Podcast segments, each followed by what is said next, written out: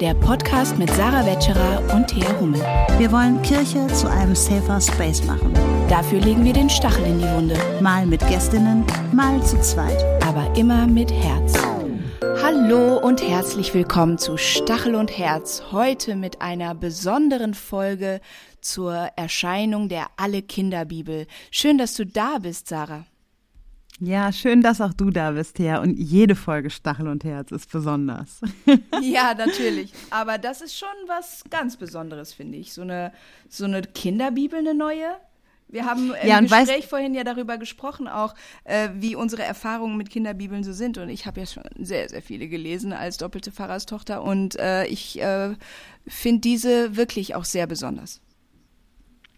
Und das Besondere ist natürlich auch, dass wir alle in diesem Projekt involviert waren und ähm, dass es irgendwie auch so schön war, wenn denn gleich bei uns im Interview sind äh, Anna Lisicki-Hehn und Andrea Karimé zu Gast, also Illustratorin und Kinderbuchautorin der Kinderbibel, zu denen Thea gleich auch noch mehr sagen wird. Und äh, Thea ist ja die Stimme des Hörbuchs der Kinderbibel.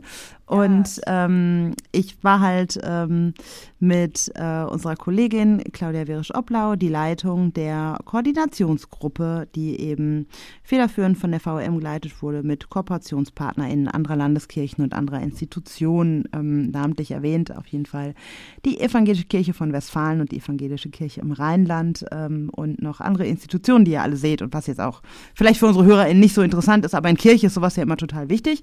Äh, deswegen erwähnen wir das natürlich natürlich auch. Und ähm, nein, ist ja auch wichtig, ähm, gerade auch namentlich äh, Menschen auch äh, zu benennen. Alle können wir leider hier in diesem Podcast nicht benennen, aber in der Alle Kinderbibel sind ähm, auch die Namen von vielen Menschen, die an diesem Werk mitgewirkt haben, wo wir total dankbar für sind. Ähm, und deswegen, lange Rede, kurzer Sinn, ist total schön, dass wir vier diesen Podcast aufgenommen haben und auch dieses Gespräch geführt haben, weil wir alle mit diesem Buch verbunden sind.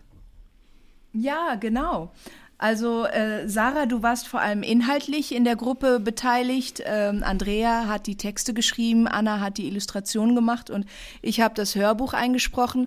Ähm, und jetzt sind wir auch alle hier zu hören. Das ist ähm, vielleicht, es kommt auch nicht so oft vor, dass man äh, so viele verschiedene Ansichten auf ein Projekt auch zusammenkriegt.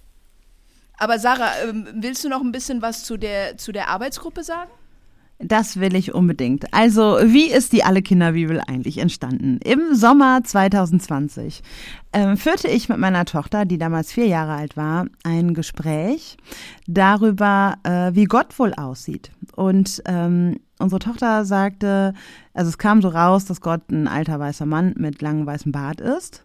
Und ähm, dieses Gespräch hat mich doch sehr, sehr berührt und bewegt, weil ich dachte, oh mein Gott, ähm, gerade unsere Tochter, das kann doch nicht sein, dass sie sich so Gott vorstellt und so. Und ähm, und dann habe ich noch mal mehr darüber nachgedacht und dachte, ja doch, also selbst wenn in keiner Kinderbibel, und sie hat auch zahlreiche, äh, Gott jetzt nicht so dargestellt wird, durch die Sprache im Gottesdienst, durch, ähm, durch die Prägung im evangelischen Kindergarten und so weiter. Also wir sprechen ja auch über Gott so, als ob er ein alter Mann ist. Und ähm, es ist ja auch äh, belegt, dass auch ProtagonistInnen in Büchern, dass wir uns sie äh, vor allem weiß in weiß dominierten Gesellschaften vorstellen. Und dieses Wissen hatte meine vierjährige Tochter halt schon erlangt und das äh, brachte mich ins Handeln, so dass ich dachte, boah, nee, wir brauchen eigentlich jetzt, wo wir irgendwie seit der Ermordung von George Floyd so viel über Antirassismus und Diversity gesamtgesellschaftlich sprechen, ist jetzt eigentlich die Chance, eine Kinderbibel auf den Markt zu bringen, die vor allem Gegenentwürfe an Bildern liefert. Und dann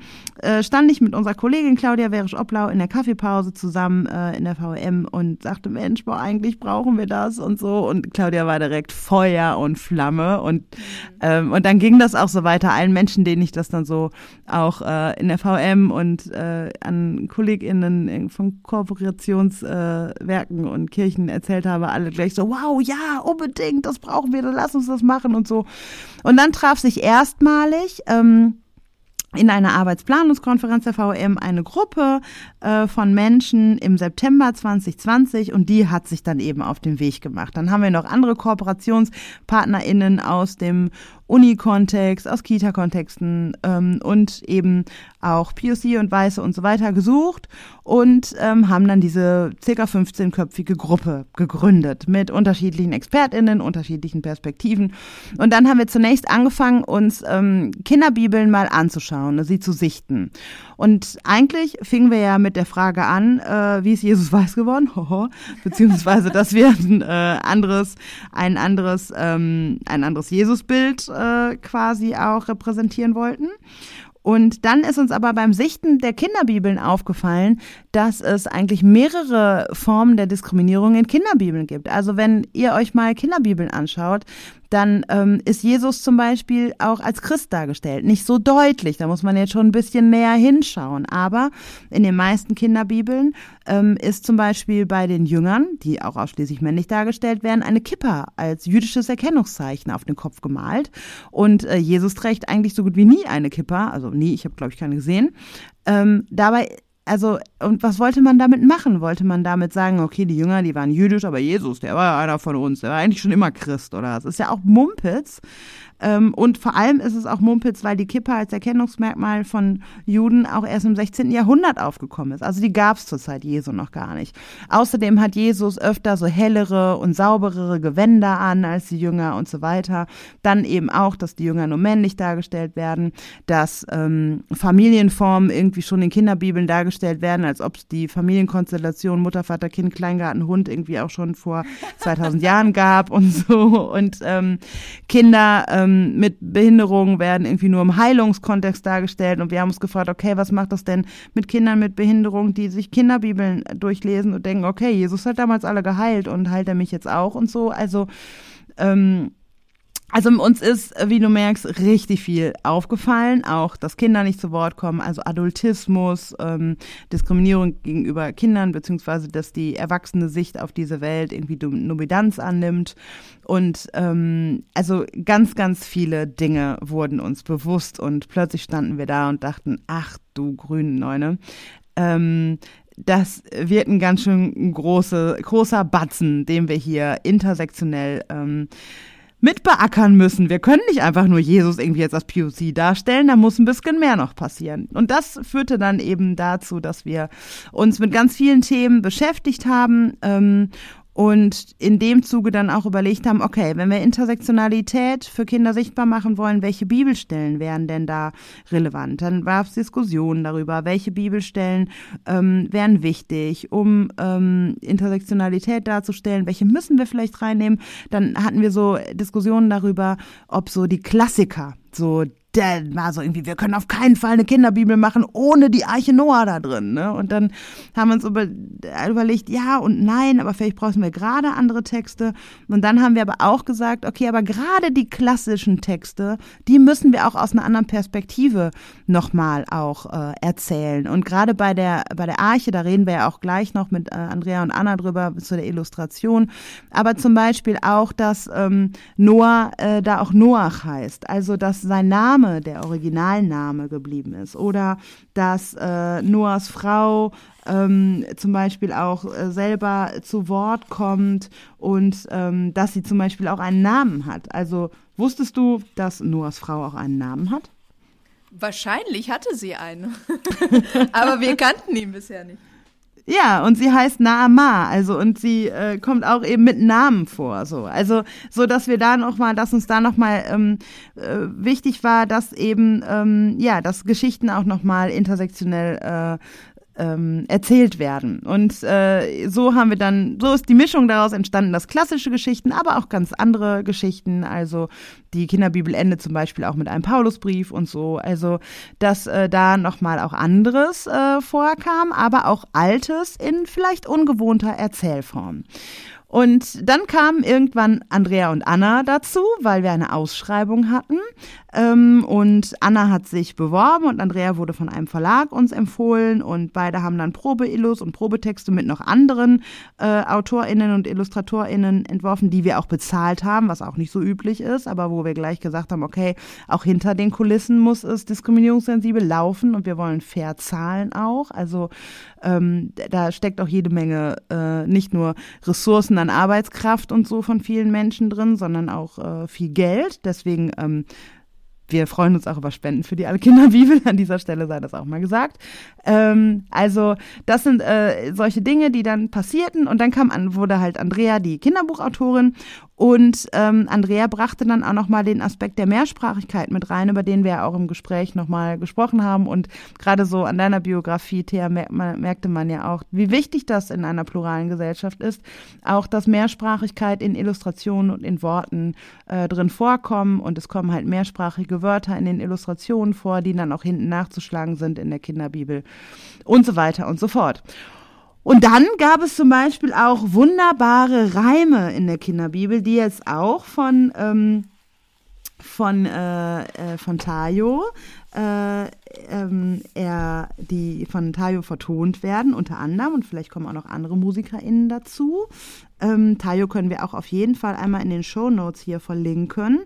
Ähm, also Tayo Awosusi. Äh, und ein Reim, den will ich einmal kurz vorlesen, weil er ist auch so wunderbar nach Exodus 3 bis 4. Nur der Refrain, der steht auch in der Kinderbibel auf Seite 49. Ich bin fair, ich bin mit dir, ich bin queer, ich bin mit dir, ich bin, ich bin mit dir.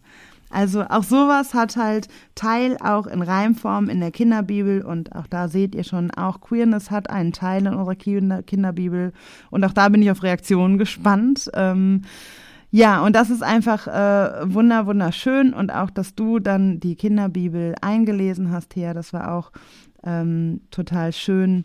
Und auch bei den Illustrationen, ach, ich könnte jetzt so viel weiterreden, bei den Illustrationen dann auch, wir hatten dann eine Textgruppe, die eben auch multiperspektivisch draufgeschaut hat und die ähm, dann eben geguckt hat, ist das theologisch alles korrekt, aber auch, dass Menschen, die eben in Asien, Afrika und Deutschland sozialisiert worden sind und auch an unterschiedlichen Kontexten Theologie studiert haben auf dieser Welt, auch mit drauf geguckt haben auf die Texte, aber auch auf die Illustrationen und das so Kleinigkeiten wie vermeintliche Kleinigkeiten wie wie sind die Tiere eigentlich in der Schöpfung angeordnet? Welche Tiere haben auch Kolonialgeschichte? Welche Tiere werden mit dem afrikanischen Kontinent in Verbindung gebracht?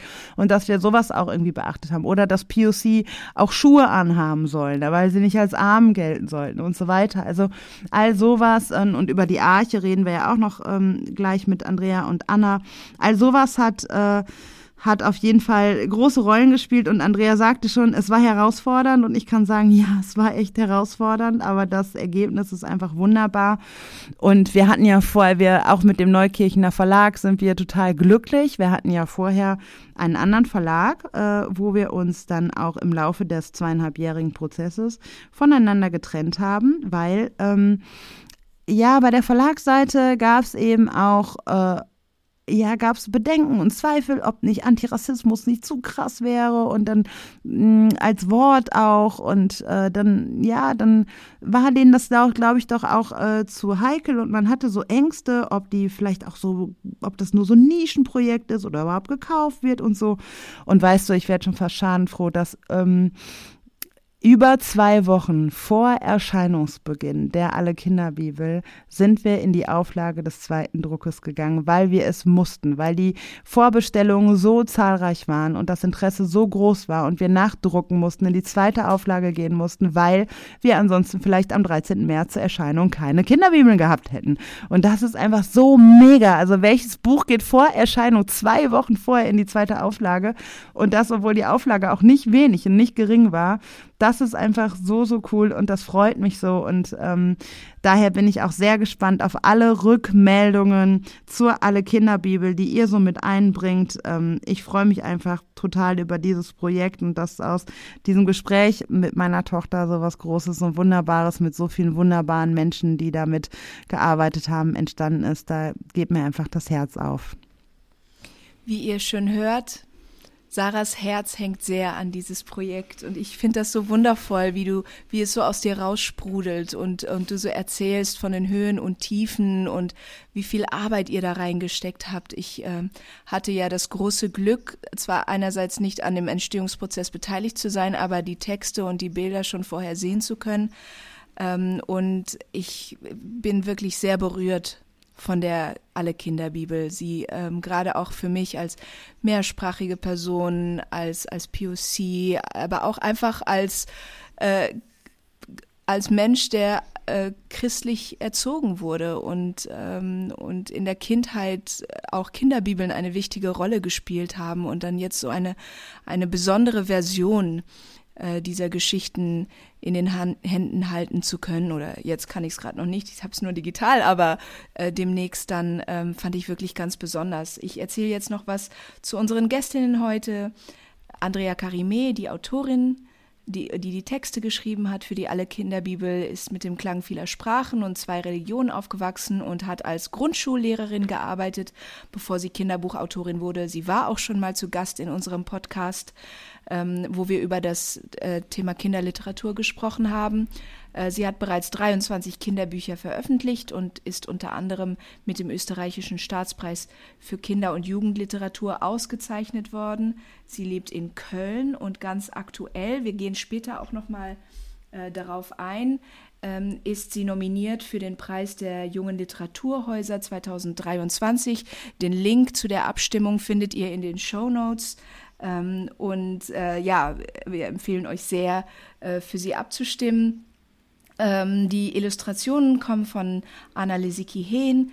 Sie hat ursprünglich Sozialpädagogik studiert und schreibt und illustriert äh, Kinderbücher äh, mit Liebe zum Detail und hat daneben in interkulturellen Projekten gearbeitet. Ähm, eines ihrer Kinderbücher wurde bereits mit dem äh, Kimi-Siegel für Vielfalt in Kinderbüchern ausgezeichnet und auch sie lebt in Köln. Und ich das Gespräch war ganz toll. Ich hoffe, ihr bleibt dran und hört euch das an. Aber für mich ähm, war es auch total schön zu sehen, wie einerseits Andreas Texte so bildreich sind und so viele Bilder auch in mir hervorrufen und wie äh, Annas Bilder so viele Geschichten erzählen. Das, ich finde, die beiden haben sich in ihrer Arbeit ganz wundervoll ergänzt und ich bin auch ähm, echt froh, dass dieser lange, langwierige ähm, Prozess mit so vielen beteiligten Menschen ein so wundervolles Ergebnis hervorgebracht hat. Und deswegen freuen wir uns jetzt sehr, dass wir ähm, das Gespräch mit Ihnen führen, mit den beiden führen konnten und hoffen, ihr bleibt dran.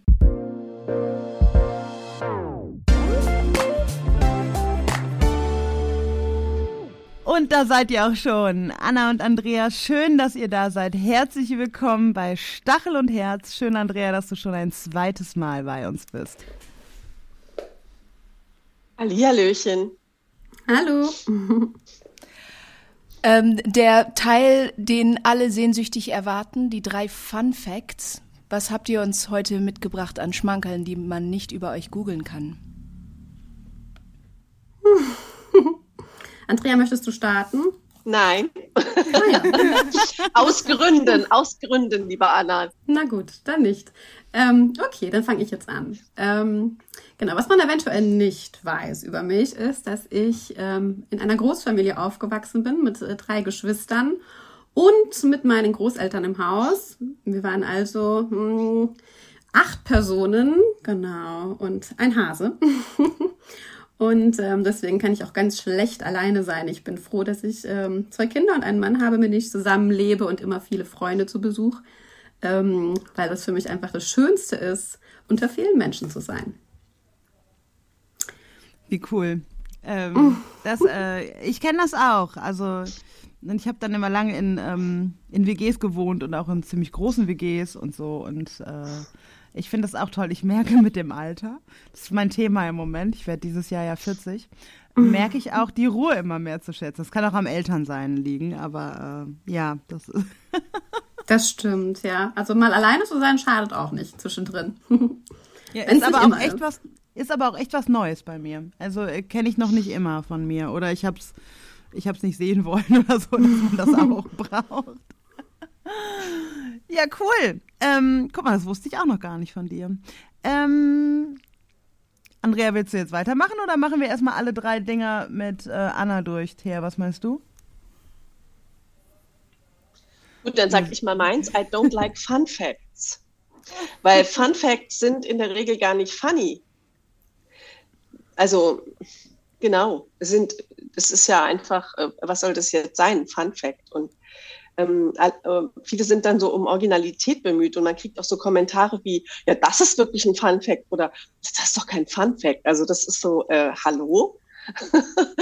Äh, das mag ich nicht. Deswegen ähm, habe ich so ein bisschen Probleme, aber ich, ich habe mir auch noch zwei rausgesucht. Ja, vielen Dank, dass du dich trotzdem drauf einlässt. Und bei uns ist es ja tatsächlich so, dass die Fun Facts wirklich nicht immer funny sein müssen. Also wir hatten auch schon ähm, ähm, ja, Fakten oder, oder interessante äh, Sachen über Leute, die nicht so funny waren. Ähm, aber genau, Anna, hast du noch was für uns? Ja, ich habe. Aber ich wollte nur noch mal kurz, äh, bevor Anna ähm, mhm. zu, zu viert ist auch hier immer, fallen wir uns ständig ins Wort. Ne? Damit, damit müsst ihr, liebe HörerInnen, jetzt leben. Ähm, aber ich finde, Andrea, dass du das jetzt gerade nochmal so sagst, ähm, das erinnert mich schon direkt an unsere Zusammenarbeit in der Kinderbibel, weil da also das ist ja einfach ein wunderschönes Herzensprojekt, aber eine Gruppe, in der immer unterschiedliche Perspektiven und auch ähm, deine auch natürlich sehr stark mhm. ähm, vertreten waren, wo nochmal eine andere Perspektive von Dingen beleuchtet worden ist. Der, das war gerade so ein kurzer Moment, wo ich dachte, hm, jetzt macht Andrea uns hier unsere Fun Facts kaputt, aber nee, klar, Andrea hat voll recht damit. Ähm, müssten wir mal drüber nachdenken. Auch äh, die Art und Weise der Kommunikation darüber. Wir hatten mal angefangen mit drei Dinge, die man nicht über dich googeln kann oder so. Also, und dann hat der Begriff Fun Fact. Aber das hat mich direkt wieder ins Nachdenken gebracht und an unsere Zusammenarbeit erinnert, die ich doch sehr schätzen gelernt habe. Ach so, nein, aber es war nicht so gemeint, dass ich jetzt, ich respektiere das mit den Fun Facts, wenn andere das machen. Ähm, und ich bin ja als, ich sag mal, als Person of Color bin ich auch gewohnt, Spaßbremse zu sein oder äh, als Spaßbremse betitelt zu werden. Das ist ja eine Rolle. Das ist ja so ähnlich wie, ähm, ähm, wie heißt es nochmal mit dem Angry Black Woman oder so ähnlich? Ja. Ne? So dieses, ne? Ich glaube, das ist einfach auch im Karneval dann zu sagen, hallo, mir fehlt hier irgendwie ein bisschen Solidarität gerade bei sechs Tagen können wir doch einen Tag abgeben. Das ist dann so gleich so, du bist die Spaßbremse, ne? Aber es ist halt tatsächlich eine Perspektive und nicht, ich, ich möchte den anderen nicht den Spaß verderben. Darum geht's gar nicht. Nee, genau. Und mit der Kinderbibel werden ja auch viele Menschen Spaß haben, aber der Weg dahin und unterschiedliche Perspektiven einnehmen, ist halt manchmal anstrengend. Und ähm, genau, daran musste ich halt gerade denken.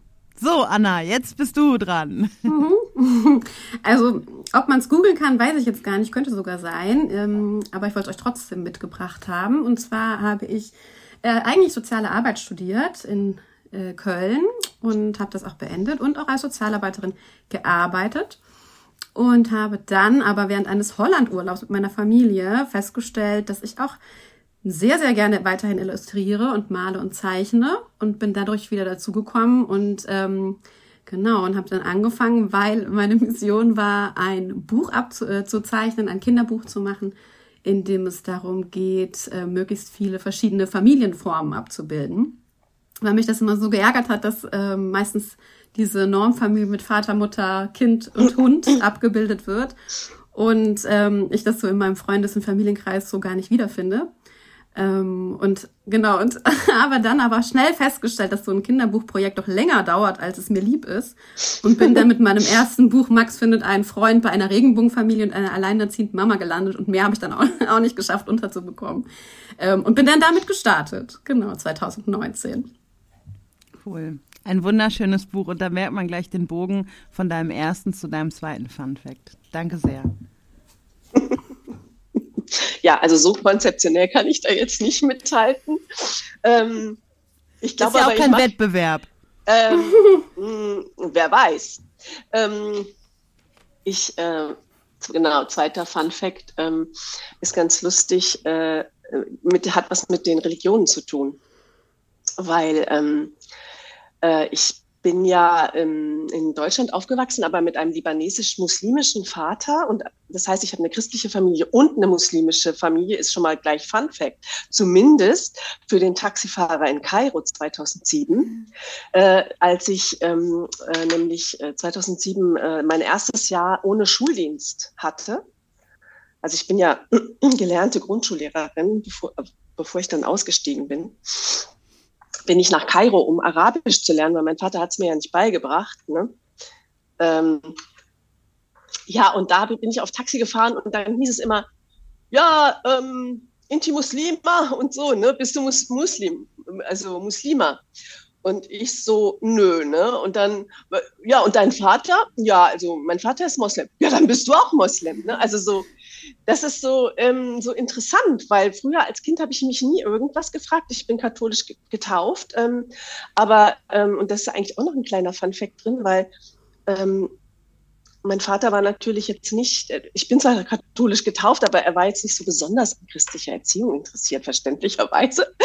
Deswegen bin ich heimlich sonntags in den äh, protestantischen Gottes Kindergottesdienst gegangen, weil ich das so toll fand und als einziges Angebot für Kinder, also alleine, meine Mutter hat dann so, ja, kannst gehen und so, ne? Also das, das ist so äh, verrückt halt so. Einfach, was ist meine Religion? Das ist alle immer so interessiert und ähm, dass ein Tröpfchen Wasser anscheinend entscheidet.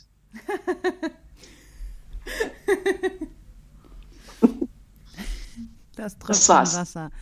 Ja, und auch, dass es so, ähm, mir geht's ja übrigens ähnlich. Mein Vater ähm, ist auch Moslem und äh, genau diese Gespräche kenne ich auch. Dann bist du's ja auch. So, mh, hm, nee. Ähm, aber dass das ja auch gleichzeitig dazu führt, dass, dass es äh, so ein Entweder-Oder auch. Also du wirst in ein Entweder-Oder gesteckt. Obwohl beides Teil deiner Identitätsbildung ja auch ist. Also, und natürlich ist das Tröpfchen Wasser hat dazu geführt, dass du getauft bist und dass du, äh, dass du offiziell in deinem Pass stehen hast, dass du katholisch bist. Aber ähm, dennoch ist es ja auch, also diese Frage beinhaltet gleich auch einen Abspruch von einem Teil der Identität und es ist so ein Entweder-Oder. Und ähm, ich merke auch, gerade so in der Auseinandersetzung mit Diskriminierung und auch äh, gerade auch antimuslimischen Rassismus und wo ich einfach sensibler werde, auch für Vielfalt und mich auch immer noch als Lernende verstehe, ähm, dass ich merke, es ist halt vieles Teil von Identität und auch Religionen sind ähm, können auch in unterschiedlicher Form Teil einer Identität sein. So. Also, und klar würde ich immer noch sagen, also als ordinäre Person sowieso, dass ich Christin bin. Aber ich will gar nicht so in diese Fahrwasser geraten, so zu denken, entweder oder.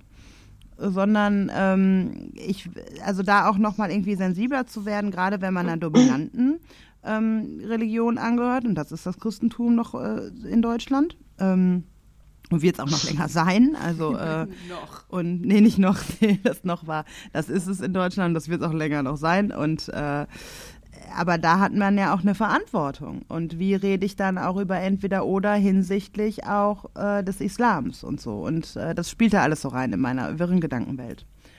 Ja, aber für mich hat es auch noch den, äh, die Frage der Solidarität. Und ich hab, deswegen habe ich mich auch, Entschuldigung, oh, deswegen habe ich mich auch letztes Jahr, oh Gott, von Ismimi, äh, so eine, so eine ähm, Organisation, die für Sichtbarkeit von MuslimInnen ähm, zum Interview gestellt und habe gesagt, ja, okay, I'm Muslim rooted. Ne?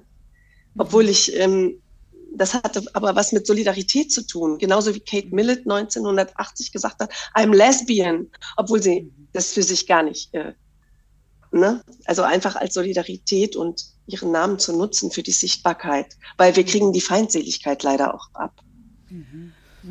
Und also für mich persönlich ist sowas dann auch noch mal, ich finde das besonders schön als eine, als eine Person, die als Kind in Indonesien weiß gelesen wurde, in, in Deutschland irgendwie, ja, keine Ahnung, was du bist, gelesen wurdest oder in Europa, ähm, bestätigt be zu bekommen, äh, du bist Indonesierin oder du bist Deutsche weil äh, das ja nicht unbedingt, für mich ist es kein Entweder-Oder, sondern für mich ist es eine Bestätigung, ja, ich kann beides sein. Ähm, das, äh, also wenn ich sowas höre von, äh, von IndonesierInnen zum Beispiel, dass ich indonesisch bin, ist es, äh, macht mich das immer sehr glücklich, genauso wie ich äh, mich auch als Deutsche identifiziere. Weil es war so lange Zeit so, dass ich mich als halb-halb bezeichnet habe. Und irgendwann habe ich, hat es bei mir Klick gemacht und ich habe gesagt, dass ich sowohl als auch bin. Also, dass ich beides bin und nicht halb-halb. Und ähm, das finde ich dann immer so eine schöne Bestätigung. Wenn jemand sagt, deine Mutter ist Indonesierin, du redest Indonesisch, dann bist du Indonesierin. Oder du hast deine Kindheit in Indonesien verbracht, dann bist du Indonesierin. Okay. Wir sind jetzt viel Anna. zu lange bei den Fun Facts unterwegs. Anna, mach weiter. Ach Quatsch, ich habe gerade nur vergessen mitzuzählen. ich glaube, Anna, das ist dein letzter Fun Fact. Ja, ich würde noch einen raushauen. ähm, ganz kurz mache ich den. Ähm, und zwar genau, ähm, ist ein Fun Fact. Also doch, man, also ich, ich habe jetzt diesen Anspruch, weil du vorhin gesagt hast, man kann es nicht googeln. Und jetzt denke ich die ganze Zeit, naja gut, man könnte schon wissen, aber ähm, genau, wir gehen jetzt einfach mal davon aus, dass ähm, niemand nach mir googelt. Und äh, dann finde ich das irgendwie ganz, ganz schön zu wissen, dass in allen Kinderbüchern, die ich mache, ähm, Familien, äh, Mitglieder und Freunde von mir auftauchen. Also äh, ich frage natürlich vorher freundlich nach, ob das in Ordnung ist, aber ich habe quasi schon alle meine Nichten und Neffen und Cousinen und Cousins und Freunde und Freundinnen in meinen Büchern untergebracht und ähm, finde das immer selber so schön, die da zu sehen. Und ähm, genau, ist auch mal ein kleines Geschenk sozusagen für die Person dann, die sich in dem Buch wiederfindet. Das finde ich total schön, so ein kleiner Shoutout und wie schön das auch für diese Menschen sein muss, sich selbst äh, da zu sehen in, deinen, in, in deiner Illustration. Ja, also im besten Falle gefallen die sich auch da so. da habe ich immer ein bisschen Bammel vorab, äh, weil es natürlich schon ähm, genau äh, mein Blick auf die Person dann ist und dann bin ich immer ganz erleichtert, wenn dann äh, die Rückmeldung kommt, oh ja, ich freue mich und ich finde mich darin wieder. Ähm, genau, aber das Risiko gehe ich dann gerne ein. Voll schön. Ich habe auch schon äh, voll viele Menschen aus Instagram in deine Illustrationen gesehen und dachte auch selber, ach guck mal, kennst du doch und äh, total schön. Ja. Ja, das ist auch immer Super. ganz nett, weil ähm, genau, weil natürlich, also klar, manche Personen kennt man wirklich dann nur über Social Media, aber da entsteht natürlich auch eine Beziehung über die Jahre und mit vielen schreibe ich auch hin und her und ähm, genau, dann manche sind dann auch äh, verwundert und sagen, kennt ihr euch denn so? Ja, eigentlich nur über genau über die sozialen Medien. Aber das ist ja inzwischen in unserer Zeit auch ein bisschen wie eine Brieffreundschaft teilweise und da bin ich auch mal ganz äh, froh ähm, genau drüber und äh, dankbar, was ich davon mitnehmen kann und die andere Person dann auch und dann ist es vielleicht so eine kleine Wertschätzung. Sehr schön. Andrea, Ja, last but not least, ähm, ich bin da eher so ein bisschen äh, äh, diesbezüglich introvertiert. Ähm, bei mir kommen nicht viele Pe äh, Personen äh, aus meinem Umfeld direkt vor, sondern eher indirekt. Und ähm, ich wollte aber noch erzählen, dass ich ein inneres Poetisiertier habe. Und ich nenne es den Biograph Fisch. Und der schwimmt in mir rum und erzählt eigentlich äh, Geschichten mit. Wahrscheinlich sogar in der Alle Kinderbibel. Das kann ich nachher mal sagen. Aber jetzt ähm, ist es einfach so, dass ich äh, aus meiner Biografie immer wieder Versatzstückchen in meine Kinderbücher schleichen. Und ähm, genau, das, ähm, weil ich ja äh, gerne realistische Kinderbücher mit magischen Anteilen schreibe. Und ähm, eigentlich äh, jetzt sowieso äh, wegen der fehlenden Sichtbarkeit ähm, äh, auch immer äh, Kinder of Color erzähle, auch wenn das Illustratorinnen nicht verstehen und nicht imaginieren.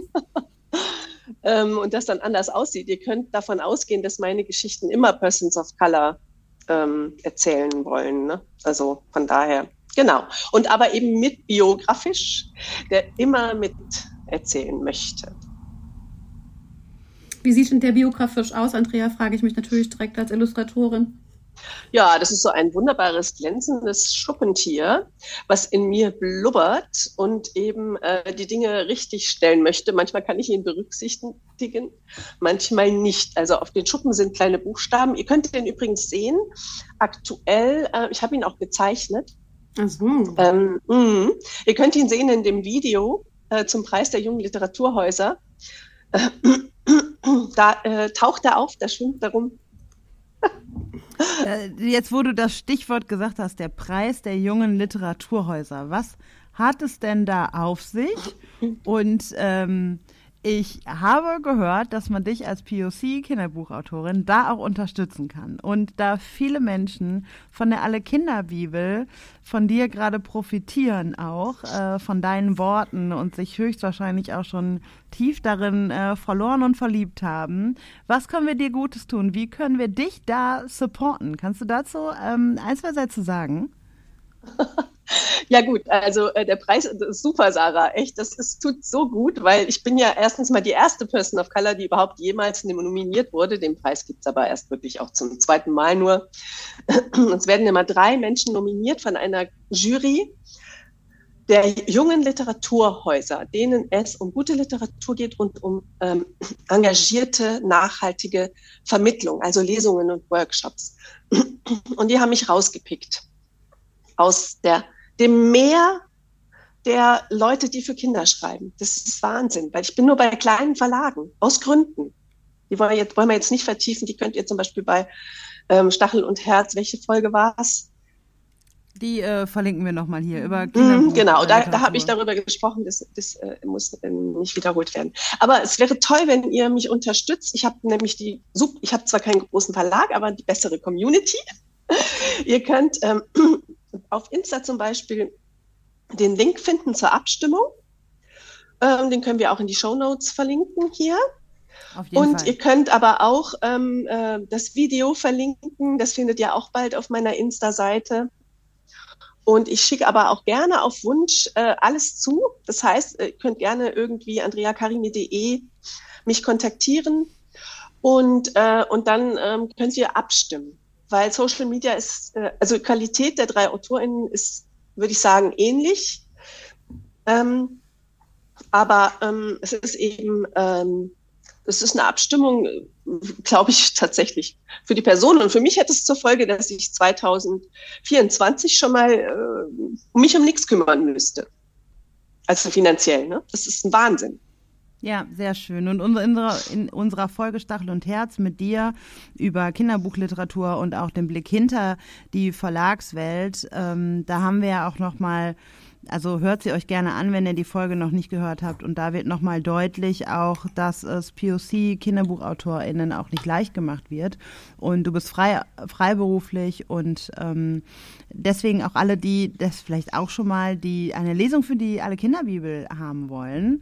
Ähm, Andreas freiberuflich ähm, und ihr könnt sie gerne einladen äh, zu Lesungen. Ähm, aber ähm, spart bitte nicht am Honorar und äh, fangt nicht an zu verhandeln, ähm, weil äh, das sind angemessene Preise, die Andrea hat und ähm, davon lebt sie und davon lebt sie auch als Kinderbuchautorin of Color, die es in einer ähm, Gesellschaft wie unserer eben nicht so leicht haben wie manch andere weiße KollegInnen. Von daher, shout out, stimmt ab in den Shownotes, ja! wird stehen.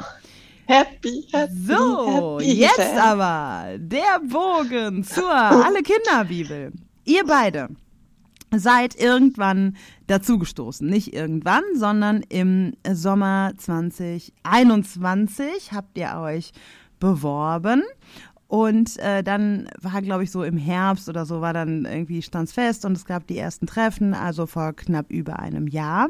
Dann haben wir uns äh, kennengelernt und äh, die Arbeit in einer so großen ähm, Gruppe, wo irgendwie jede Person auch ihre eigene Meinung und Perspektive reinbringt, war höchstwahrscheinlich etwas anders als die Arbeit, die ihr sonst so macht, wenn ihr ein Buch schreibt oder illustriert ähm, und äh, auch wenn ihr da mit Leuten drüber sprecht, dann seid ihr ja quasi die, und das seid ihr auch, weil das sind ja eure Texte und eure Illustrationen. Aber äh, es war ja schon ein Miteinander und, ähm, und ja, Texte und Illustrationen wurden von Gruppen nochmal drüber geguckt, Sensitivity Readings und so weiter. Dann haben wir nochmal hier geguckt, was können wir danach bessern und da verändern. Und und ist das theologisch, äh, weil Andrea ist ja auch keine Theologin, ist das theologisch noch so korrekt und so weiter und so fort. Ähm, wie erging's euch in der Gruppe? Vielleicht mal so als Einstiegsfrage. Ihr könnt ganz ehrlich sein, ich höre kurz weg.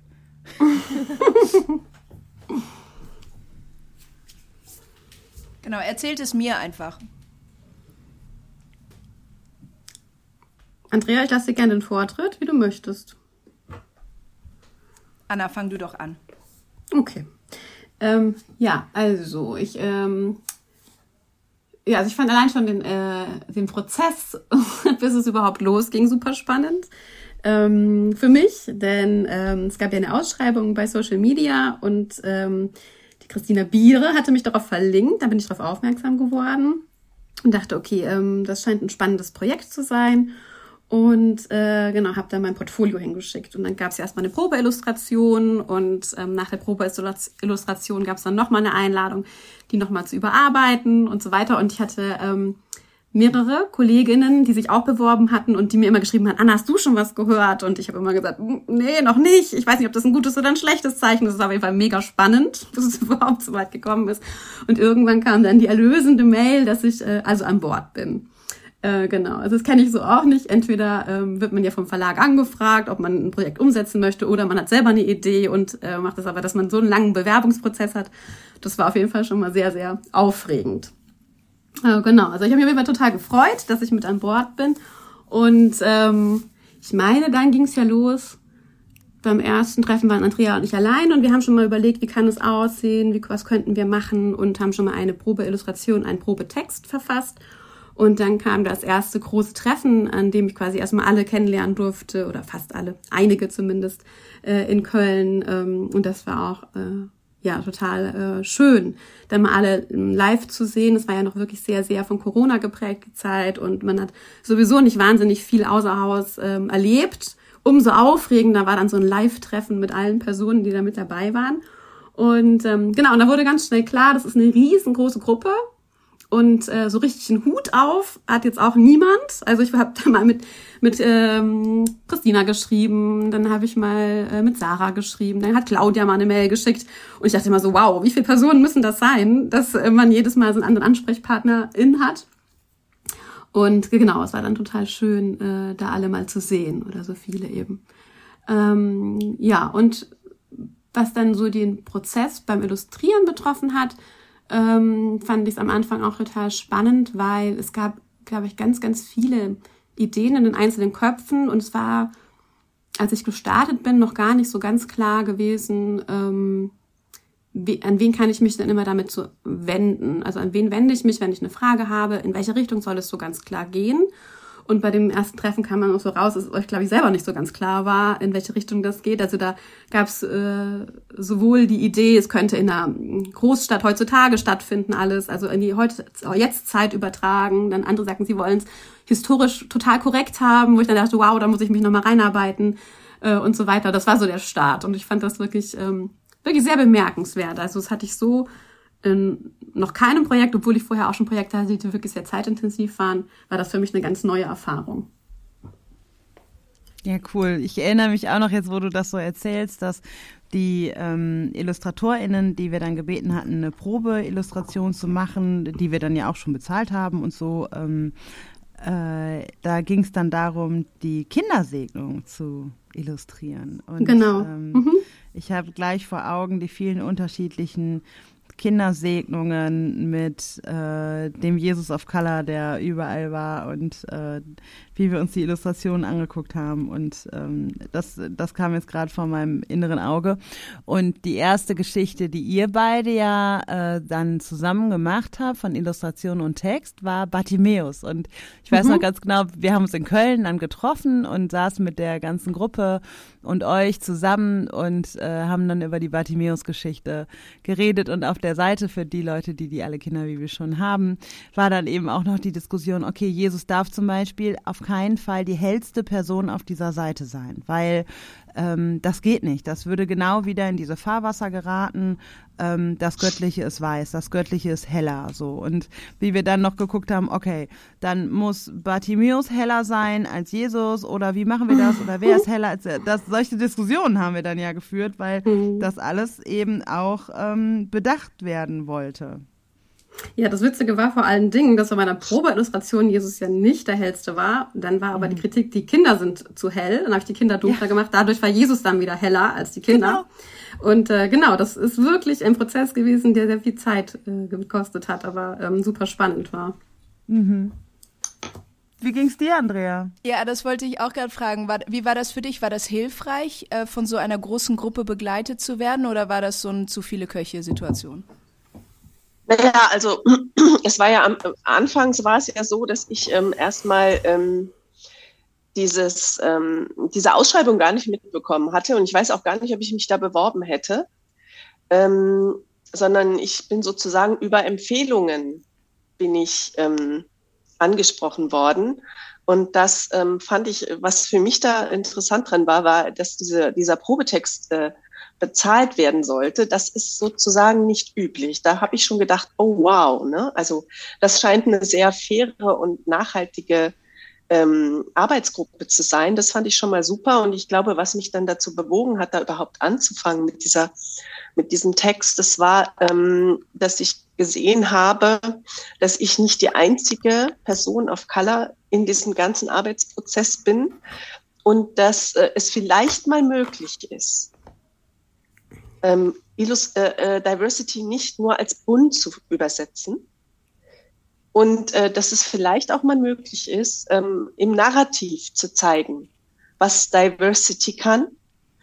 Ähm, und das, äh, also die Poesie der Bibel ist ja sozusagen der Link zur Dichterin und äh, auch für Kinder, weil Kinder sind sowieso, ähm, die fassen äh, poetische Dinge anders auf als Erwachsene, weil die ganz andere Möglichkeiten der Wahrnehmung noch ausnutzen.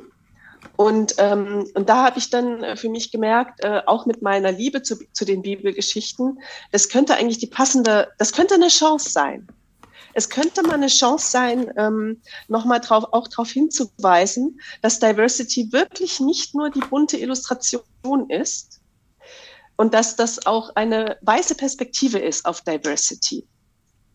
Also wir sind alle so schön bunt hier, hat ähm, Nina, äh, alles so schön bunt hier hat Nina Hagen in den, äh, in den 80ern gesungen. Ne? Und es kommt, ist auch gerade wieder eine Anthologie, wo ich blöderweise mitgemacht habe, weil ich ähm, mich nicht genau genug um Titel und so weiter geschert habe. Der Titel ist bunt. Und das ist einfach, wo ich so denke, nein, das ist nicht meine Perspektive auf Diversity. Und da habe ich mir erhofft, in der großen Gruppe einfach mehr äh, Verständnis ähm, für verschiedene Perspektiven zu haben. Und äh, ich glaube, deswegen habe ich dann da mitgemacht. Und ich fand das äh, sehr herausfordernd, ähm, mit sehr viel ähm, äh, Sensitivity-Readern zusammenzuarbeiten, vor allem logistisch. Denn äh, als erfahrene Autorin mache ich mir einen Plan fürs Jahr und gucke, was habe ich eigentlich ähm, alles für Projekte und ich blocke, blocke Zeiträume. Und das war quasi nicht möglich. Mein Zeitplan wurde immer wieder torpediert, weil eben so viele Personen dabei sind. Je größer die Gruppe, desto wirklich nicht arbeitsfähiger. Aber letztlich blieb ja das Wort an mir hängen. Deswegen war das äh, echt eine Herausforderung. Inhaltlich nicht, weil ich konnte, war ja drauf eingestellt. Ne? wir haben ja auch gerade eine ganz wilde Sensitivity Reading Debatte, wahrscheinlich habt ihr es verfolgt, äh, mit, den, ähm, mit der Neuüberarbeitung von Roald Dahls Kinderbüchern. Ja, das ist ein anderes Thema noch. Äh, äh, wie ich dazu stehe, brauche ich jetzt nicht sagen, aber es ist einfach ähm, für eine Autorin immer eine Herausforderung. Aber ich wusste ja, was auf mich zukommt. Und aber ich hatte auch genug Erfahrung zu unterscheiden, was ist jetzt wirklich Sensitivity Reading und was ist äh, geschmacksästhetische Kritik. Mhm. Und da kann ich halt als Autorin, die 17 Jahre arbeitet, einfach sagen, Leute, Geschmacksästhetik. Ich kann doch nicht, weil einer Person das, die Metapher nicht gefällt, die mhm. rausnehmen. Äh, tut mir mhm. leid, das geht gar nicht. Mhm. Aber wenn so ein Wort äh, kritisiert wird wie Idiot, dann muss ich erstmal schlucken, weil ich es lustig natürlich meine, wenn der Pharao sagt, ähm, oh, ich bin so ein Idiot. Aber es leuchtet mir ein, äh, dass das Wort in dieser diskriminierungssensiblen Kinderbibel nichts zu suchen hat in diesem Kontext. Und von daher, äh, ich war darauf eingestellt, auf die ganzen Sachen. Also sehr herausfordernd, äh, hauptsächlich logistisch. Ansonsten ähm, habe ich viel gelernt. Ja, das kann ich auch sagen. Ich habe, also als du das gesagt hast mit dem Herausfordernden, das ist so, dass die Alle Kinderbibel wie so eine, also wie so eine Begleiterin neben mir herlief seit zweieinhalb Jahren. Und es immer wieder so einen Schwung an E-Mail-Fluten gab äh, dazu und Diskussionen und herausfordernd und so weiter. Und ähm, das habe ich jetzt nochmal gemerkt, als ich, ähm, als die Kinderbibel da war und ich sie meinen Kindern vorlesen wollte habe ich gelesen und ey, auf jeder Seite habe ich irgendeine Diskussion äh, im Hinterkopf gehabt, ne? So wo ich denke, okay, ich will eigentlich nur abends am Bett meiner Kinder sitzen und eine Kinderbibel vorlesen, auf die ich mich hier seit zweieinhalb Jahren gefreut hatte und was ja auch eigentlich so der der Initiativmoment war, dass dieses Projekt ähm, entstanden ist. Und jetzt sitze ich da, habe die Kinderbibel und lese die Geschichten und denke mir so, oh Gott, ja, diese Diskussion, die wir geführt haben. Und da das und da haben wir über die Illustration und hier haben wir über den Text. Und das war so ein krasser Moment und das war so herausfordernd, das hat mich so über meine Grenzen hinweggebracht und so weiter und so fort. Ähm, das ist natürlich irgendwie klar, dass das äh, da ist und das ist auch gut, aber das Herausfordernde, ja, das muss auch benannt werden, weil Diversity eben nicht nur schick und glitzy und bunt ist, sondern auch herausfordernd ist. Das merken wir ja auch so gesamtgesellschaftlich, dass sobald unterschiedliche Perspektiven am Tisch sitzen, wird es halt anstrengend, aber es kann auch Spaß machen, denn das Endprodukt macht hoffentlich sehr vielen Menschen Spaß und auch mir natürlich. Aber ähm, dennoch ähm, ist der Weg nicht leicht, aber in einer pluralen Gesellschaft, liebe HörerInnen, haben wir keinen anderen Weg. Und dann ist die Frage, wie können wir diese Wege so gestalten, dass wir sie gerne und mit Freude gehen? Ja, ganz genau. Ähm, ich, also ich, wir hören schon raus, in dem Team waren sehr viele, sehr viel Expertise, sehr viele Meinungen vertreten, viele TheologInnen, ähm, du, Andrea, bist aber nicht Theologin. Und ich glaube, ich finde, ich sehe darin eine große Chance, die Bibel von einer Nicht-Theologin, äh, dass sie von einer Nicht-Theologin interpretiert wird. Und ähm, wenn man sich die Kinderbibel so durchliest, dann sind da ja ein paar, ich sag mal, Klassiker, ne? also so Geschichten, die jeder und jede kennt, äh, Noach und die Arche und äh, und äh, Jesus heilt die Kranken und so, aber auch einige, die nicht so bekannt sind und vielleicht auch einige, mit denen, die du schon kanntest und einige, mit denen du dich neu beschäftigen musstest ähm, oder durftest und da auch viel, viel Input bekommen hast, vielleicht auch von den TheologInnen in der Gruppe. Ähm, wie war das für dich? Welche Geschichte hat dich nochmal besonders angesprochen? Welche war nochmal, hat sich ganz neu für dich entfaltet? Ja, ähm, das ist eine gute Frage. Ähm, ich glaube, so richtige Highlights hatte ich im Ersten Testament. Das ist ja früher Altes Testament. Wir sagen Erstes Testament, was ich sehr schön finde. Ähm, ich möchte auch nochmal sagen, dass die Auswahl der Geschichten, das ist vielleicht auch für die HörerInnen interessant, dass die nicht bei mir lag, mhm. sondern das lag bei äh, der Arbeitsgruppe, die ein Konzept gemacht hat und ähm, die Auswahl der Geschichten bekannt gegeben hat. Und das war für mich aber nicht schlimm, weil ich, ähm, ich hatte zwar noch Ideen natürlich für weitere Geschichten, ist klar, aber ich fand es auch erleichternd, dass ich einfach nicht überlegen musste, welche Geschichten jetzt und das ist wie so eine getragen werden. Ja, also und oder bei der Fülle auch, ne? Ja, das ist toll. Einfach zu wissen, ich mache jetzt hier nach Fahrplan, mhm. aber ähm, die Sprache, die gestalte ich jetzt und die Atmosphäre. Genau, und da äh, war im, da ist eine Geschichte ähm, von Hagar, die kennen ja wahrscheinlich auch alle, Hagar und Ismail. Und ich habe sie nochmal neu gelesen, weil ähm, ich hatte sie eigentlich auch gar nicht so auf dem Schirm, gebe ich zu. Ähm, äh, so ganz genau. Und da ist ja, ähm, Hagar ist ja dann äh, später, also ihr Sohn ist ja dann der Anführer äh, oder der gründet ja das muslimische Volk oder das arabische Volk. Ähm, ich weiß jetzt nicht mehr, wie wir es gesagt haben, blöderweise. Ähm, auf jeden Fall ähm, waren die Muslime plötzlich in der Bibel so präsent.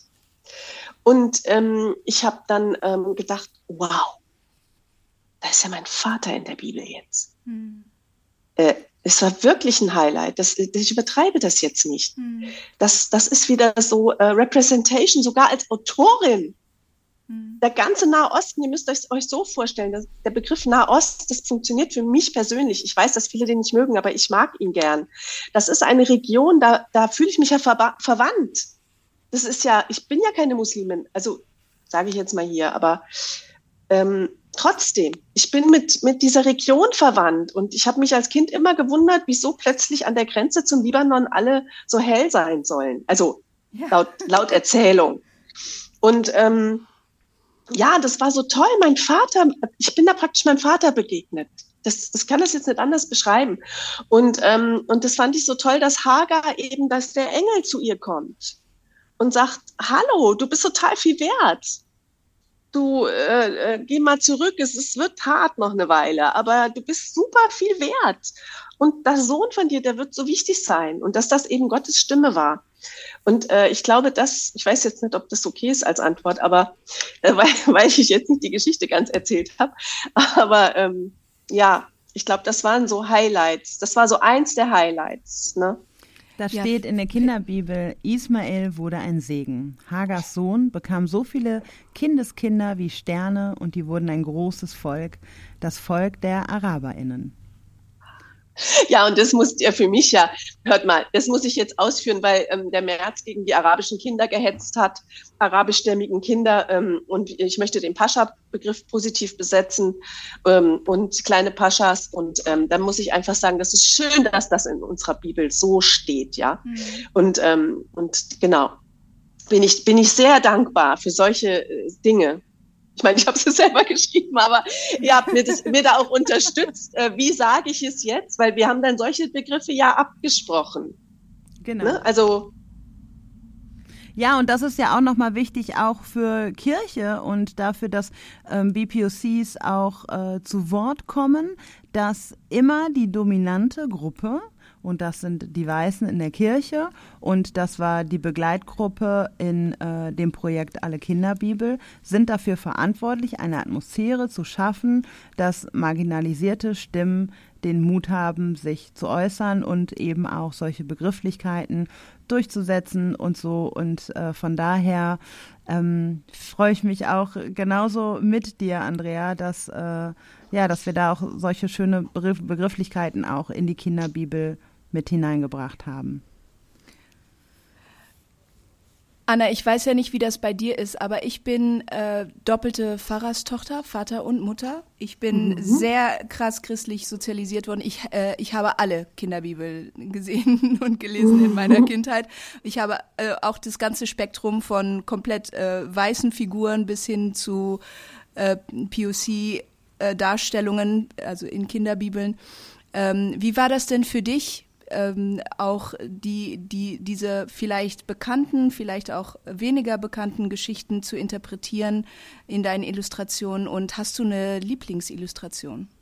Mhm. Ähm, war das die Frage auf die Kinderbibel meiner Kindheit nochmal? Also da kann ich. Na, also genau, kannst du auch, okay. kannst du auch so deine Erfahrungen mhm. ähm, erzählen, aber vor allem auch was in der jetzigen, in der alle Kinderbibel, mhm. äh, wo du besonders Spaß dran hattest oder was für dich so ein, so ein Eye-Opener war, auch beim Illustrieren. Ja, also genau, ich bin auf jeden Fall auch sehr christlich groß geworden. Ähm, genau, das hat auf jeden Fall eine große Rolle gespielt in meiner Kindheit. Und ähm, hatte witzigerweise auch die Neukirchener Kinderbibel zu Hause, die Sarah auch schon mal äh, ins Gespräch gebracht hatte. Sarah, wenn ich mich richtig erinnere, dass du auch mal ja. groß geworden bist. Ne? Mhm, genau. genau. Also die gab es bei uns auch zu Hause. ähm, und ähm, genau, meine Schwester ist äh, POC, also ich habe eine Pflegeschwester, die POC ist. Und ähm, deshalb war das für mich schon natürlich als Kind auch Thema und wichtig gewesen. Das heißt, wir hatten sowohl eine Krippe mit weißen Figuren als aber auch eine Krippe mit schwarzen Figuren. Ähm, deswegen war das für mich jetzt nicht ähm, so der augenöffnende Moment, um zu sagen, Jesus hätte auch schwarz sein können. Denk doch mal darüber nach, so in die Richtung.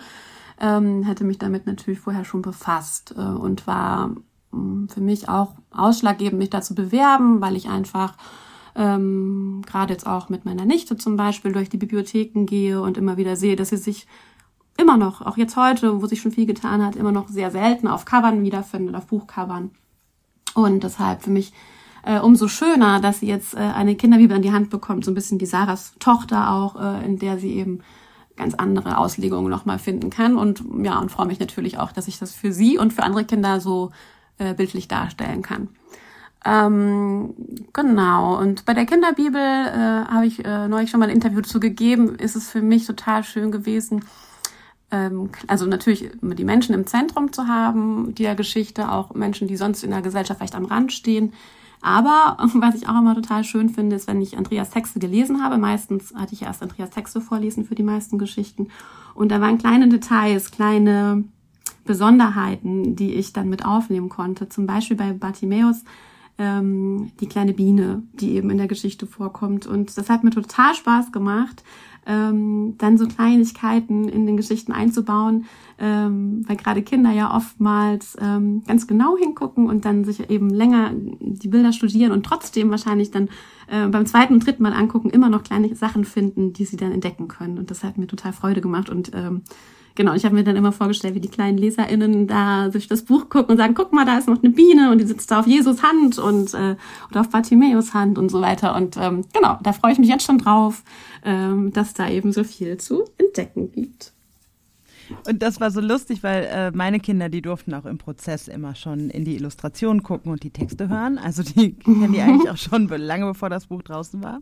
Und gerade bei Matthäus war das echt so, dass äh, unser Sohn, der ja noch jünger ist, der hat echt genau, der hat direkt die Biene fixiert. Gesagt, das ist eine Biene, da ist eine Biene. Ach, also das toll. war genau das, das was du sagst, ist sehr. eingetroffen. Ja, das erinnert mich ja an die Diskussion, die wir vorher hatten mit den Tieren, weil ähm, gesagt wurde, die ähm, oder zu bedenken gegeben wurde, dass eventuell Tiere so ablenken. Ähm, aber das ist natürlich eine adultistische Haltung. Ne? Mhm. Mhm. So, für Kinder sind ja ganzheitlicher und für Kinder sind Bienen äh, auch dann in, in, in, dem Kontext einfach intuitiv die Schöpfung. Und ähm, genau, wir wollten ja für Kinder was machen, ne? Und nicht für Erwachsene, wie Sie meinen, wie es für Kinder gut wäre. Ja. Genau. Also da, deswegen hatte ich auch immer noch mal zwischendurch meine Kids, ich meine, die repräsentieren jetzt auch nicht die ganze Kinderwelt, aber immer noch mal so auf die Reaktionen auch geachtet. Und bei der Biene, das war tatsächlich so ein Moment, wo ich auch dachte, ja, in unserer Gruppe haben wir über zu viel Tiere geredet und Ablenkung, aber was heißt Ablenkung eigentlich? Also, das auch. Ne? Also sonst sagen wir auch immer, Störungen haben Vorrang. Und äh, aber wenn wir meinen, das lenkt ab, dann hören wir nicht auf Kinder oder so. Ne? Also wie du schon sagst, das ist Adultismus und da müssen wir uns auch oder haben wir uns ja auch mit auseinandergesetzt. Genau. André, äh, Anna, ich weiß ja, dass, ähm, also ich weiß ja, wir haben ja gemeinsam, wir haben ja sehr eng gerade bei den Illustrationen dann auch zusammengearbeitet ähm, mhm. weil für ähm, unsere HörerInnen jetzt nochmal, es gab ja eine Illustrationsgruppe, die ähm, bestand aus Menschen, die in Deutschland, aber auch in Asien und Afrika sozialisiert äh, sind und dort und hier groß geworden sind und auch unterschied in unterschiedlichen Kontinenten Theologie studiert haben. Und ähm, mit denen haben wir halt auch auf die Illustrationen geschaut. Und mhm. ähm, was mich da total bewegt hat, also äh, nur noch mal zum Prozess, äh, Andrea hat die Texte geschrieben, dann hatte Anna, hat es ja gerade schon gesagt, die Texte bekommen, sie hat illustriert und dann haben wir als Illustrationsgruppe, ähm, nee, wir haben vorher als Illustrationsgruppe dir schon mitgegeben noch auch ein paar Stichpunkte, was wichtig wäre zu beachten, auch aus diskriminierungssensibler Sicht und so weiter. Dann hast du illustriert und dann haben wir noch mal drüber geguckt und gesagt, hm, da oder da und da bräuchten wir noch mal da und so weiter. Und ähm, und äh, was ich total beeindruckend fand, und dieses Bild sieht man auch, ähm, selbst wenn ihr die Alle Kinderbibel noch nicht habt, ähm, dann könnt ihr euch das Bild auf der Seite vom Neukirchner Verlag angucken, weil das ist ein Ansichtsbild auch, äh, was frei zugänglich ist, ist nämlich das Bild der Arche. Und das fand ich so krass, die Diskussion, die wir in der Illustrationsgruppe dann hatten, dass die Arche, die wir sonst so häufig sehen als so fertiges Schiff, was irgendwie aussieht aus, als ob das so mit Laminat gebaut werden äh, worden wäre. So absolut perfekt im eurozentrischen ähm, Blick, wie man sich so ein Schiff halt vorstellt. Und dass das eigentlich historisch und auch, also historisch Quatsch ist, dass sie so aussah und, ähm, und auch dass es sehr eurozentrisch gedacht ist, da auch wieder, wie so ein Schiff auszusehen hat. Ähm, und das fand ich dann total spannend, wie wir dann irgendwie auf die Suche gegangen sind, okay, wie kann die Arche ausgesehen haben und dass diese Arche jetzt irgendwie so ganz anders aussieht als andere Archen, ist natürlich, da steckt so viel drin und das ist echt so meine Hoffnung, dass Menschen auch genau das auch sehen, weil allein in dieser Arche irgendwie so viel Arbeit und so viel Diskussion und wer hilft mit dann beim Archebau und wer steht nur da und, und wie und warum und, und wie sieht sie aus und wie sieht die Leiter aus, die da steht, die kann auch und so weiter. Also da steckt so viel drin und das war irgendwie, das war auch so ein Aha-Moment, ähm, wo ich dachte, ja klar, so, so muss es sein. Aber eben auch herausfordernd. Ja, also ähm, genau, also um die Illustrationsgruppe war ich ja wirklich sehr, sehr dankbar gewesen. Ähm, denn wie ich ja schon vorhin erzählt habe, ging es ja so los, dass es am Anfang diese Illustrationsgruppe noch nicht gab und die ersten Illustrationen dann angefertigt waren und dann im Nachhinein so gesagt wurde, ah, aber da, wenn ich das gerade so sehe, da hätte ich vielleicht mir doch was anderes gewünscht äh, und ich hätte es mir so vorgestellt und so weiter. Und dann ähm, wurde hier irgendwann äh, diese Gruppe gegründet und das war wirklich ein Segen für mich ähm, und wir haben uns ja dann Stück und Stück äh, vorangetastet und irgendwann auch ähm, habe ich dann vorab ab, ähm, so zu jeder Geschichte abgefragt. Was stellt ihr euch denn da schon vor? Was wollt ihr auf gar keinen Fall haben? Was muss mit rein, ähm, damit ich dann nicht diese doppelte Arbeit hatte, äh, das Bild fertig zu haben? Und bei der Arche war es wirklich ein ganz, ganz langer Prozess und da war ich total froh, dass ich euch hatte. Also nicht nur bei dem Bild, aber bei dem insbesondere. Äh, denn natürlich ähm, sind wir alle mit Bildern groß geworden, die dann erstmal im Kopf sind. Und obwohl ich mir vorgenommen hatte, die Arche nicht so darzustellen, dass sie mit Tieren überfüllt über das tosende Meer braust, ähm, hatte ich natürlich trotzdem diese klassische aus Holz gezimmerte Arche im Kopf und ähm, habe den Bau so vorillustriert gehabt und dann kam die Rückmeldung, nee, also irgendwie sind wir damit nicht glücklich. Und ähm, genau, und dann ist aber immer, das eine ist ja die Kritik, zu wissen, okay, so nicht. Äh, das andere ist ja dann immer so der Moment zu sagen, okay, aber wie denn dann? was, was soll denn äh, passieren? Was darf denn da zu sehen sein? Ähm, was wäre euch denn da wichtig? Und dann war es total schön, hatte Sarah mir ein Bild geschickt aus einer ich glaube, von Arte eine Dokumentation, ein Foto abfotografiert, eben von einer Arche, die so komplett anders aussieht als alles, was man bisher gesehen hat.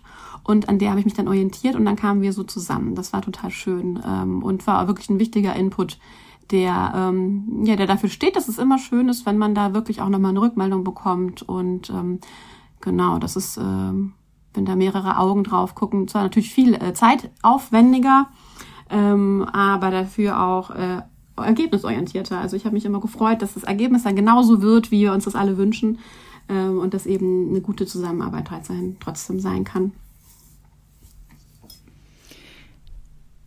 Andrea, du hast uns einen Text mitgebracht. Und jetzt haben wir schon so detailliert auch über die Illustrationen gesprochen und manche haben vielleicht direkt einen, einen Blick äh, auf die Arche geworfen. Ähm, wir verlinken natürlich die alle Kinderbibel sowieso in den Show Notes. Ähm, mhm. Und wir hatten dich im Vorhinein gebeten, einen Text auszusuchen und ihn uns zu lesen, quasi das Highlight dieser Folge. Und wir freuen uns alle sehr, von dir zu hören. Ja, aber darf ich noch vorher was zur Sprache sagen oder ist das noch vorgesehen? Natürlich. Ah ja, genau, weil ich wollte schon noch mal was zur Sprache sagen. Für mich ist die Sprache ja auch ein Indikator für Diversity. Und, ähm, und damit meine ich zum Beispiel, ähm, dass wenn die Sprache nicht mehr ausreicht, man merkt ja momentan, die Sprache reicht nicht mehr aus, äh, auch in der Kinderliteratur. Alle haben Angst, sie dürfen nichts mehr sagen, als, wär, als wäre keine Möglichkeit zum Neuerfinden. Und es ist einfach so, dass die Sprache ein unendliches Wandelgeschöpf ist ein fantastisches Wandelgeschöpf. Und dass wir ähm, sehr viel damit machen können und auch sollten. Wir lassen die Sprache nicht so, wie sie ist, sagt auch Thomas Gadi, der israelisch-deutsche äh, Autor in Berlin lebend, der ein ganzes Buch im gebrochenen Deutsch geschrieben hat. Also Thomas Gadi sagt, ähm, wir machen was mit der Sprache, wir lassen sie nicht so. Und ähm, des, deswegen findet ihr in der Alle Kinderbibel, ähm, ich äh, habe mich dafür Wortschöpfungen entschieden, es gibt äh, sowas wie ein Lächelmantel. Ähm, es gibt aber auch ähm, ein, ein Tempelherz, womit manchen gefällt das, anderen nicht, aber ich hatte meine Gründe. Genau, und ich habe äh, nochmal, ähm, äh, ich bin dazu übergegangen, auch Wörter aus den Sprachen zu sammeln, die, ähm, also aus, die in Deutschland, Kinder in Deutschland sprechen. Und es sind sehr viele. Äh, und ähm, das ist auch sowieso, das ist so ein Merkmal meiner Kinderliteratur, dass Mehrsprachigkeit auch ein Link zur Poesie ist. Und dann hat ja Anna glücklicherweise äh, meinen Vorschlag auch gleich aufgenommen, äh, das über die Illustrationen und Schriftzeichen zu vermitteln. Und nicht direkt im Text, manchmal nur. Aber die Geschichte, die ich mir ausgesucht habe, da gibt es das eben auch direkt im Text. Ähm, genau, und das ist Repräsentation und Diversity. Das äh, ist ein, ein, äh, eine Sichtbarmachung von äh, dem großen Potenzial der Kinder in Deutschland. Das ist auch mein Blick auf die Welt. Mein, also, ne, also wie Sascha Salzmann sagt, warum schreiben Sie eigentlich immer nur, wenn Sie gefragt werden, wieso schreiben Sie immer nur über lesbische Frauen? Hm. Ach ja, das ist mein Blick auf die Welt. Und mein Blick ist auf die, äh, ist vielleicht ein anderer auf Kindheit in Deutschland. So, und jetzt lese ich nur ein ganz kleines Stückchen aus der Geschichte. Oder wollt ihr noch was sagen? Mutige Frauen. Ich lasse euch nicht zu Wort kommen. Ich wollte gerade sagen, ich will schon was sagen, Andrea. Mutige Frauen, ein kluges Mädchen und ein Schilfjunge. Auch ein persönlicher Favorite von mir. Ja, und das ist auch vielleicht so, so, so eine Marschroute. Ne? ne? Mutige Frauen, kluges Mädchen. Ne? Das ist auch noch Frauen entdeckt werden können und Mädchen. Viele Jahre nach Abrahams Tod wurden die Hebräerinnen ein großes Volk. Das passte dem Pharao, also dem König in Ägypten, gar nicht. Er dachte sich ein furchtbares Gesetz aus. Alle neugeborenen Jungen der Hebräerinnen sollen getötet werden. Deshalb rief er zwei Hebammen zu sich. Das sind Frauen, die anderen Frauen bei der Geburt helfen. Der König ließ sich gerade einen riesigen Fisch schmecken. Als die Hebammen Schiffra und Pua ins Königzimmer traten. Tötet alle hebräischen Jungen, die geboren werden, schmatzte er. Erschrocken verließen Schifra und Pua den Palast. Sie sagten, nein, la, tete, na, wir töten niemanden. Sie halfen den Hebräerinnen weiterhin bei der Geburt. Und wenn es ein Sohn war, ließen sie ihn leben. Der König merkte, dass das hebräische Volk gar nicht kleiner wurde. Abermals rief er Pua und Schifra zu sich diesmal bis er in ein saftiges Fladen wird. Warum gibt es immer mehr hebräische Jungen? Ihr solltet alle töten, schmatzte er sie an. Die klugen Frauen sagten, was sie sich vorher überlegt hatten. Hm, die Hebräerinnen, Entschuldigung, die Hebräerinnen kriegen ihre Kinder so schnell. Immer wenn wir zu einer der Frauen gehen um bei der Geburt zu helfen, ist das Kind schon da. Geht mir aus den Augen, schrie der König. Vielen Dank. Ich muss auch sagen, beim, beim Einlesen war das auch eine meiner Lieblingsgeschichten. Ich habe noch andere, aber ähm, diese Geschichte finde ich auch besonders schön. Ich möchte noch auf einen Aspekt äh, zu, äh, zu sprechen kommen, ähm, der, glaube ich, auch schon kurz angeklungen ist, äh, als es ähm, im, das, um das Zusammenspiel von Illustrationen und Texten ging, nämlich die Mehrsprachigkeit. Also nicht nur die Wortneuschöpfung, das fand ich übrigens auch total schön, dass es diese ähm, neuen Wörter, die witzigerweise man versteht sie ja. Ne? Also es ist auch sowas, wenn wir, vorhin haben wir auch über Adultismus gesprochen und zu sagen, ja, die Sachen sind so und so. Sprache ist so und so Wörter sind so und so und du kannst nicht einfach irgendwie Neues erfinden. Aber Kinder denken nicht so. Kinder verstehen diese Worte und, ja. und Kinder fühlen diese Worte und deswegen ist es für sie kein ja, die stolpern nicht so darüber, wie, wie Erwachsene es vielleicht tun würden. Das finde ich total schön. Aber auch die Mehrsprachigkeit. Du hast ja vorhin auch gesagt, dass du aus der Perspektive von POC auch schreibst, dass das sozusagen deine Sicht auf die Welt ist. Und ähm, äh, kannst du da noch ein bisschen mehr zu erzählen, warum das so ein wichtiger Aspekt auch für dich ist? Ähm, und, äh, und äh, ja, und dass ihr das in den Illustrationen und in, in, in den Texten auch so darstellen wolltet. Mhm. Ja, also äh, äh, mir geht es jetzt erstmal um die Kindheit in Deutschland und äh, die ist eben mehrsprachig. Und es wird aber anders in der, in der öffentlichen Meinung in, und in den öffentlichen Medien dargestellt. Es gibt kaum ein Kinderbuch, das irgendwie Mehrsprachigkeit erzählt. Das bedeutet für mich ähm, nicht, dass es jetzt zweisprachige Kinderbücher noch viel mehr geben muss. Kann es, das ist gar kein Ding. Das, warum nicht? Ne? Das das ist jetzt nicht mal, aber das ist jetzt nicht meine Perspektive oder das, was ich erzählen will. Für mich ist wichtig, dass in Kinderbüchern äh, Figuren gibt, die möglicherweise ähm, auch mal äh, Culture äh, Switching machen und Sprachswitching. Äh, weil ähm, das, das, das muss dann nicht ein Thema im Kinderbuch sein, aber das kann so fein aufschimmern. Das merken Kinder wenn da sowas erzählt wird, da muss nicht ein Wort in irgendeiner anderen Sprache. Also ich mache ein Beispiel äh, bei Tee mit Onkel Mustafa. Äh, es ist ein, ein, Buch von mir, wofür ich den österreichischen Staatspreis gewonnen habe. Ja, da gibt es ja, da gibt es eben den Satz. Das musste, das musste Nina Onkel Mustafa auf Arabisch erklären. Das ist wirklich, das ist kein Thema im Buch, aber das schimmert immer auf. Und das ist Representation. Das ist eine Chance von Kinderpotenzialen darzustellen. Und, ähm, und äh, ich sage das einfach nur, weil ich aufgewachsen bin in einer Familie, ähm, die gab es sonst nicht. Da gab es äh, mehrere Sprachen, da flogen die Wörter rum, äh, wie Vögel. Und ich, ähm, das habe ich nie irgendwo gelesen. Ich war also ein Alien. Und ich möchte zeigen, nein, diese Kinder sind doch keine Aliens. Das ist unsere Realität in Deutschland. Geh mal in eine Klasse rein. Geh mal in eine Schulklasse rein. Da hast du bis zu 50 Prozent. Natürlich in bestimmten Gebieten sogar noch mehr. Das heißt, ich finde, ich kann davon ausgehen, dass mindestens 50 Prozent der Kinder entweder mehrsprachig ist oder sich zu einer Sprache, mit einer Sprache verwandt fühlen, die sie nicht sprechen, weil sie irgendwo vielleicht einen Vater auf einem anderen Kontinent haben, vielleicht eine Mutter, die sie nicht kennen und solche Dinge. Das ist wichtig. Und du bist auch indirekt mehrsprachig. Das habe ich festgestellt. Eine Sprache kann zu dir gehören, auch wenn du sie nicht sprichst. Und ich glaube, das ist es. Und wir haben ja, das möchte, möchte ich jetzt auch gerne mal sagen, ich sammle ja immer noch Stimmen.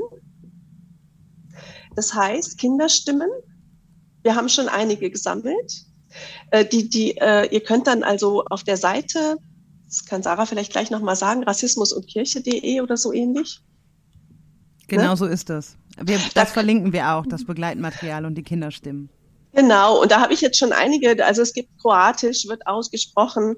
Ähm, bei der Auswahl habe ich versucht, ähm, die Kontinente besonders zu berücksichtigen, ähm, Kontinent Asien und Kontinent Afrika.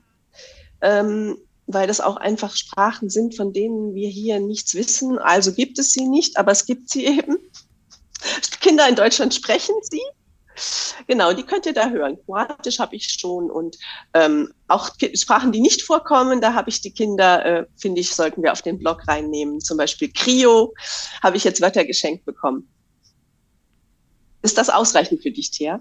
Ja, vielen Dank. Ich wollte auch nochmal sagen, wie, wie mich das persönlich so berührt hat, weil ich ähm, auch mehrsprachig aufgewachsen bin und auch, auch häufig Schwierigkeiten habe, Leuten zu erklären, dass es drei Sprachen in meiner in, in meinem Elternhaus gab und sie alle ungefähr gleich viel vorkamen und wie das so war, wie wir auch von Sprache zu Sprache switchen, je nachdem in welchem Kontext wir uns befinden, ob ich jetzt mit meiner Mutter ihren Dialekt spreche oder mit meinem Deu äh, mit meinem Vater mal Niederländisch, mal Deutsch und wir alle zusammen Englisch. Das ist irgendwie äh, ich ich habe mich da auch total wiedergefunden ähm, in in diesem in ja in diesem hin und her springen und diesem Übersetzen äh, was, was äh, eine Aufgabe ist, die Kinder häufig für ihre Eltern ja. nehmen. Ähm, das, äh, das, das hat mich sehr angesprochen. Naja, und äh, was, was ihr dann hören könnt auch äh, bei den Kinderstimmen, ist eben auch der Stolz mit dem, weil ich habe gebeten, dass sie sich vorstellen und präsentieren mit ihren Sprachen, wenn sie wollen. Und es ist einfach schön, wenn dann ein Kind sagt, ähm, ähm, ich, ich heiße Jemilian das ist ähm, eines der Kinder, das, was man auch jetzt hier so sagen darf. Ich spreche Deutsch und Russisch und Schweizerdeutsch. Das ist einfach toll. Also, und wie stolz die Kinder darauf jetzt sind. Und das ist, glaube ich, schön, dass die VEM da jetzt auch so einen Blog eingerichtet hat, ähm, wo das auch hörbar wird. Da kann die Welt das hören, dass es stimmt, was ich sage. Wir sind ein mehrsprachiges Land. Verdammte Axt. Oh. Andrea, ich habe auch noch eine schöne Rückmeldung für dich. Und zwar hatte ich neulich mal ein, ähm, das hast du ja mitbekommen gehabt, glaube ich, ein ähm, kleines Gedicht geteilt gehabt aus einem Gedichteband, äh, in dem eben auch Sprachen eingeflochten sind. Und äh, da hatte mich eine Lehrerin, eine Befreundete, angeschrieben, dass es gerade richtig kommt, weil sie ihre SchülerInnen immer motiviert, ähm, verschiedene Sprachen auch mit einzuarbeiten, wenn sie denn mehrere sprechen können. Und ähm, hat man, das kommt jetzt gerade wie gerufen, Andreas Gedicht. Ähm, das werde ich cool. in die Klasse nehmen und war da total happy drüber. Genau. Siehst du?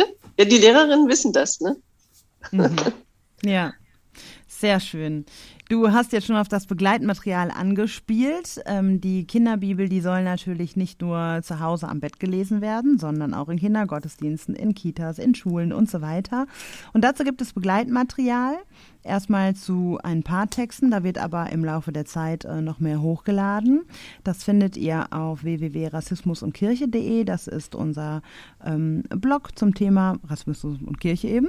Und äh, da gibt es äh, eine Spalte mit Material und da findet ihr das Begleitmaterial zur Alle Kinderbibel. Ähm, auch in der Kinderbibel ist aber auch der Direktlink äh, verlinkt über einen QR-Code und wir schreiben es auch nochmal in die Show Notes.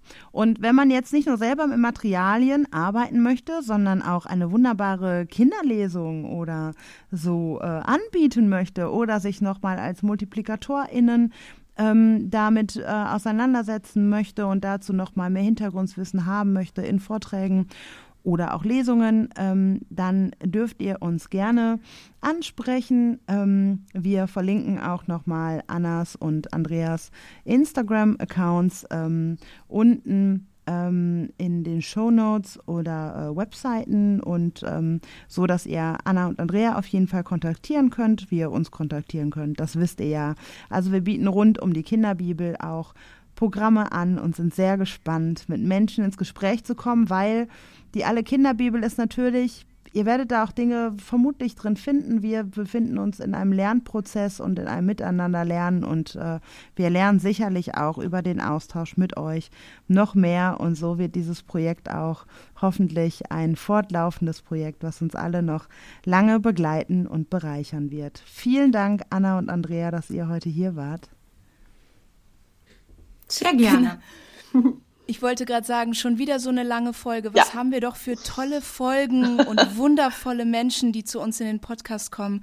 Liebe Andrea, liebe Anna, vielen, vielen Dank, dass ihr heute hier wart und erzählt habt von eurem Arbeits äh, Einblicke gegeben habt in eure Arbeitsprozesse und uns die alle Kinderbibel näher gebracht habt. Ähm, danke, liebe HörerInnen, dass ihr dabei wart. Äh, danke, dass ihr bis zum Schluss zugehört habt und wir freuen uns sehr, wenn ihr beim nächsten Mal wieder dabei seid. Tschüss. Danke Ciao. fürs Einladen. Tschüss. Dies war ein Podcast der Vereinten Evangelischen Mission. Wir hoffen, die heutige Folge hat dir gefallen und zum Weiterdenken und Nachfragen angeregt. Falls ihr Fragen an uns habt oder uns Feedback geben wollt, freuen wir uns sehr darüber. Schreibt uns auf Instagram oder ganz klassisch per E-Mail an podcast.vemission.org. Weitere Informationen findet ihr auf www.rassismusundkirche.de. Mit dem Podcast wollen wir dazu beitragen, Kirche zu einem sichereren Ort zu machen. Daher versuchen wir, unterschiedliche Perspektiven hörbar zu machen und wissen gleichzeitig, dass wir nie alle Perspektiven abbilden können. Wenn ihr das für eine gute Idee haltet und uns darin unterstützen wollt, schreibt über uns auf euren Social-Media-Kanälen oder lasst uns eine Bewertung bei Spotify oder iTunes da. Danke für eure Unterstützung, fürs Reinhören und vor allem für all die Menschen, die den Podcast inhaltlich und persönlich mit Beiträgen bereichern. Bis dahin mit den besten Grüßen von der VEM aus Wuppertal.